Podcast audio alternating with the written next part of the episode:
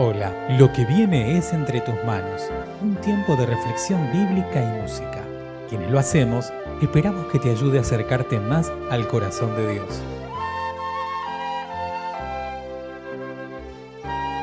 Mi nombre es Silvia Chávez y te invito a unirte conmigo en la siguiente oración. Gracias Dios y Padre por enviar a Jesús de Nazaret, el Hijo, a rescatarnos, a darnos sentido ofrecernos el perdón, ofrecernos la posibilidad de acercarnos ante tu presencia, limpios, limpias, como hijos e hijas, reconciliados contigo. Gracias Dios y Padre, por Jesús de Nazaret, el Cristo. Dios y Padre, te alabamos con nuestros labios y nuestro corazón, al Dios que vive por siempre. Gloria y loor. Amén.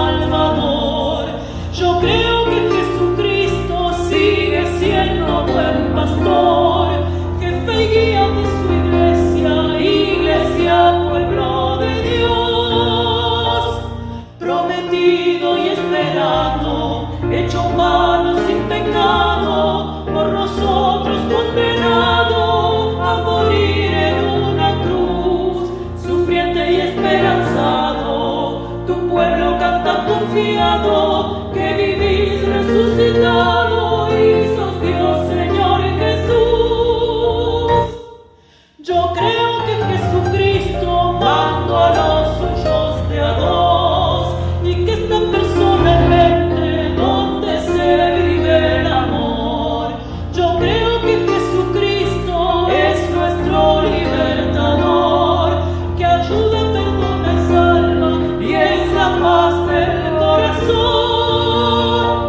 Prometido y esperado, hecho malos y pecado, por nosotros condenado, morir en una cruz, suficiente y esperanzado, tu pueblo que confiado, que vivís, resucitó.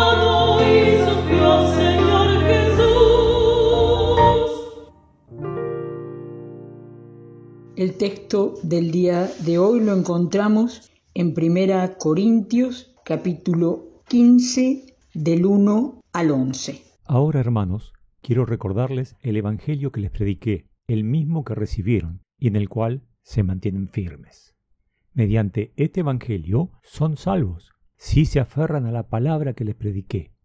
De otro modo, habrán creído en vano, porque, ante todo, les transmití a ustedes lo que yo mismo recibí, que Cristo murió por nuestros pecados según las Escrituras, que fue sepultado, que resucitó al tercer día según las Escrituras, y que se apareció a Cefas y luego a los doce. Después se apareció a más de quinientos hermanos a la vez, la mayoría de los cuales vive todavía, aunque algunos han muerto. Luego se apareció a Jacobo, más tarde a todos los apóstoles, y por último, como aún nacido fuera de tiempo, se me apareció también a mí. Admito que yo soy el más insignificante de los apóstoles y que ni siquiera merezco ser llamado apóstol, porque perseguí a la iglesia de Dios. Pero, por la gracia de Dios, soy lo que soy, y la gracia que Él me concedió no fue infructuosa, al que son que todos ellos, aunque no yo, sino la gracia de Dios que está conmigo. En fin, ya sea que se trate de mí o de ellos, esto es lo que predicamos y esto es lo que ustedes han creído. La fe cristiana cree en la resurrección del cuerpo, no en la inmortalidad del alma. Pablo, el apóstol, parece que necesita reafirmar esta verdad a la iglesia de Corintios.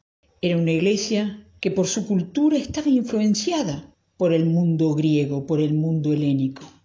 Pablo les recuerda como iglesia cuál es el foco, el fundamento del mensaje que han oído. Que Jesús de Nazaret del Cristo murió y fue sepultado y al tercer día resucitó, como las escrituras, los libros del Antiguo Testamento de aquel tiempo lo dijeron. Y ahora Él refuerza este mensaje. La resurrección no fue una ilusión, no fue una alucinación. Las ilusiones se desvanecen.